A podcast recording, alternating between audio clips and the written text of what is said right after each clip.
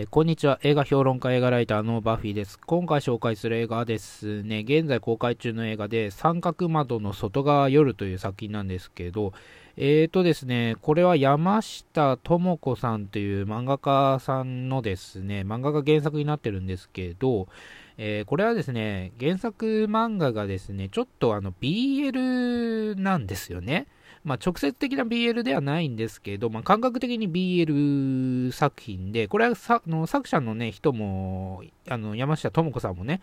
自身も言ってることですら間違いないんですけど、あの漫画自体がね、その感覚的に BL を描いてるっていうことで、まあ、直接的ではないんですよね。それがさらに映画化されたことで、その感覚的だった BL っていうものがさらにですね、あの薄められてしまって、感覚的だったのがさらに感覚的になってるんですよね。ということはですね、あのーこれ、作品自体の、なんだろう、あの、差別化された部分っていうのがですね、あの特徴的な部分っていうのが、抹消されてしまった状態で映画化されてしまってるというような状況ででして、だからそもそもなんで映画化しようとしたのかっていうところで疑問がいってしまうんですよね。で、これはですね、まあ、監督自身もね、映画の監督自身も、あの、BL 部分はもう今回排除したっていうことを言ってるんでね。まあ、なんとなくそんな感じかなっていうことはね、伝わってはくるんだけど、まあ、ほぼほぼね、そういう部分は消されてるというような状態ですね。だからまあ原作を見たことない人にとっては、ちょっとなんか、あの男2人がね、あのイチャついてるような感じもするんだけど、気のせいかなみたいな感じには抑えられてるというような状態ですね。で、まあ、個人的に別に BL が見たいっていうわけじゃないんですけど、その作品自体の特徴として、それを感覚的に描いてて、さらにその、なんだ、心霊現象の、まあ、探偵みたいな感じっていうのが、その、まあ、他のね、あの似たような作品と、まあ、差別化をされてる作品ではあるんですよね、この三角窓の外側夜という作品は。ところが、それをですね、その、オリジナルの、オリジナルの、あの、差別化された部分をですね、まあ、排除してしまったということはですね、これ何を見ていいのかと、あの、いう部分に言ってしまうんですよね。そういうと、あの、もう、本当にストーリー重視というか、あの、かなりですね、ハードルが上がってしまうんですよね、最初から。で、映画化するってなった状態からもう、あの自分自身で、自分自身っていうか、まあ、制作サイド側自身でですね、あのハードルをもう上げに上げてしまってるというような状況で、これをどうやって超えられるかっていうところでですね、まあ、ちょっと注目してたんですけども、案の定そんな超えられてなくてっていうところなんですよね。で、まあ、ストーリーはですね、えーと、まあ、えー平川さんっていう人と、まあ、帝くんっていう人が出てくるんですけど、まあ、この2人が、あのまあ、バディとしてね、まあえー心霊探偵みたいになっていくわけなんですけど、えーこの平川さんっていう人はですね、あの除霊する能力を持ってると。だけど、なんか見見えるのか見えないのかよくわからないみたいなね、あの設定なんですよね。これ漫画だともっとよく描かれてるのかもしれないんですけど、映画だとですね、なんかあやふやなんですよ。だから今までどうやって除霊してたのかよくわかんないような状態なんですけど、えっ、と、ビビカドクはですね、その、霊が、まあ、見えると。多分はっきり見えるっていう能力なのかな。だから、ビ平川さんは、なんとなく見える。見えるっていうか、まあ、感じられるっていうことなんだけど、帝くんを通して見ると、あの、はっきり見えるんですよね。だからこの2人が協力して、まあ、除霊をしていくわけなんですけど、っていうところでですね、あの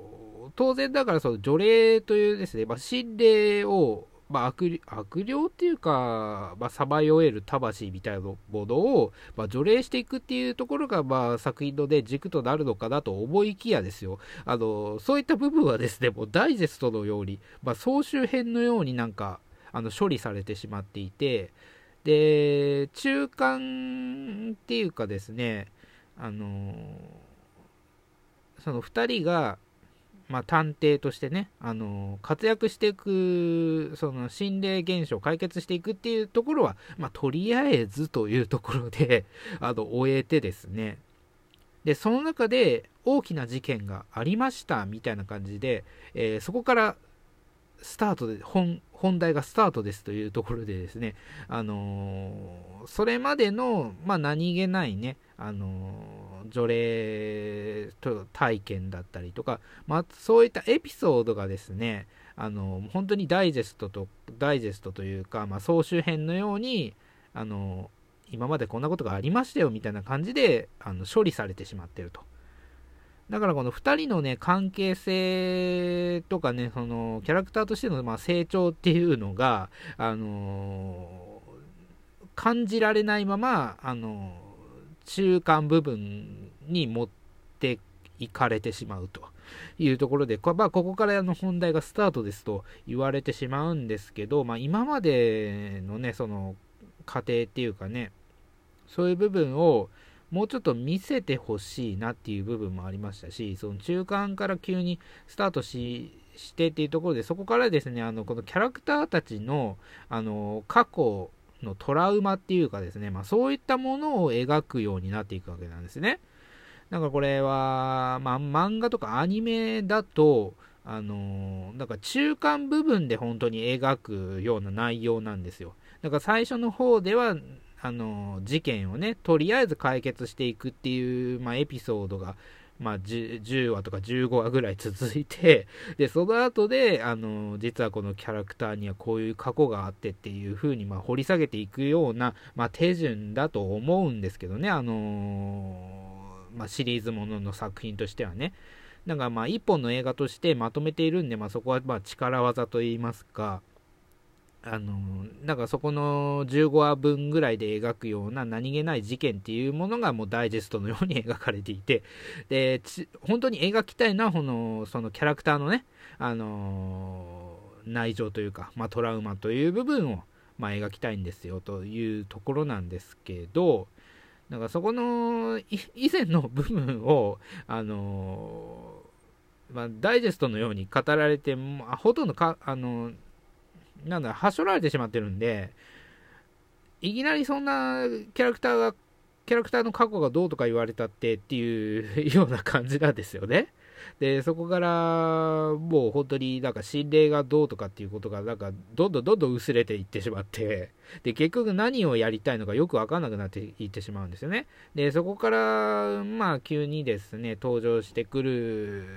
まあ、キャラクター、まあ、女子高生のえーと、日浦エリカというキャラクターが出てきて、でこの人が何かを、まあ、に鍵を握っていると。で、まあ、猟奇殺人みたいなことが起きていてですね、まあ、警察も、警察とですね、えっ、ー、と、滝藤さんがね、演じてる刑事か、えー、刑事の人も協力して、えー、捜査をするわけなんですけれど、えその猟奇殺人がどうかっていうこともですね、まあ、途中でなんか忘れ去られてしまってて、その日浦エリカが実はなんか操られているっていうか、まあ、自分の意思ではやってないというところで、その影にはあのカルト教団みたいなのがいて、そこの関係性はどうなんだというところでですね、まあ、話が持っていかれるわけなんですけど、その、まあ、意識を操られていたっていうことではなくて、えー、ある程度ね、その意識がはっきりしている中で、まあ、従わざるを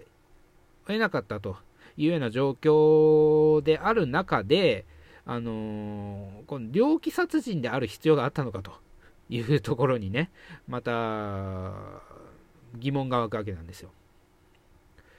それっていうのは、あのー、このね、女子高生、あのー、女子高生のね、えっ、ー、と、日浦エリカさんが、あの、自分の意思でやってたことなんじゃないかと。その悪趣味なところはね。だけど、なぜか、あの、やらされていたような感じになっていると いうようなね、あの、部分に話が持っていかれて、で、ちょっと、なんか、綺麗事のように解決されるんだけど、そうじゃないんじゃないかなと。あの、ここの人自身にもちょっと問題があってっていうところ、いろんなね、疑問がちょっと渦巻いてくるわけなんですよね。で、あんまりあの消化不良な部分が多すぎてですね、で、で結局何が描かれたいのかよくわからないと。で、まあ、そもそもこれをですね、あの、2時間ぐらいにですね、まあ、まとめようとしたこと自体がね、あの、問題だったんだと思いますよ。これ、シリーズものとして、あの、例えばまあ、最低ね、前後編ぐらいで描いていたら、もうちょっとその、幅が広がったのかなとは思うんですけど、一本に無理やりまとめてしまったこの力技感っていうことがですね、あのまあ、ついて回ってしまうというような作品で、ちょっと残念でしたね。で、なんか展開的、全体的に見ると、あの、まとまりはいいんですけど、まとまりはいいんですけど、内容が薄いし、あの、取りこぼしが多いと いうような感じになってますね。で個人的にあの、滝藤さんね、あの、個人的にあの、北川景子とちょっと顔が似てると思ってるんですよね。個人これ個人的な意見なんですけど。で、北川景子がね、今回出てくるんですよ。あ、ついにこの2人が、あの、対面するかと思いきやですね。残念なことに顔を合わせないままっていうところなんですよね。この2人がね、並んだところを見せてほしかったんですよね。えー、っとね、滝藤さんとね、あの北川景子、あの2人並ぶとね、多分ね、顔似てると思うんですよね、この真ん中の表真ん中の顔がね、あの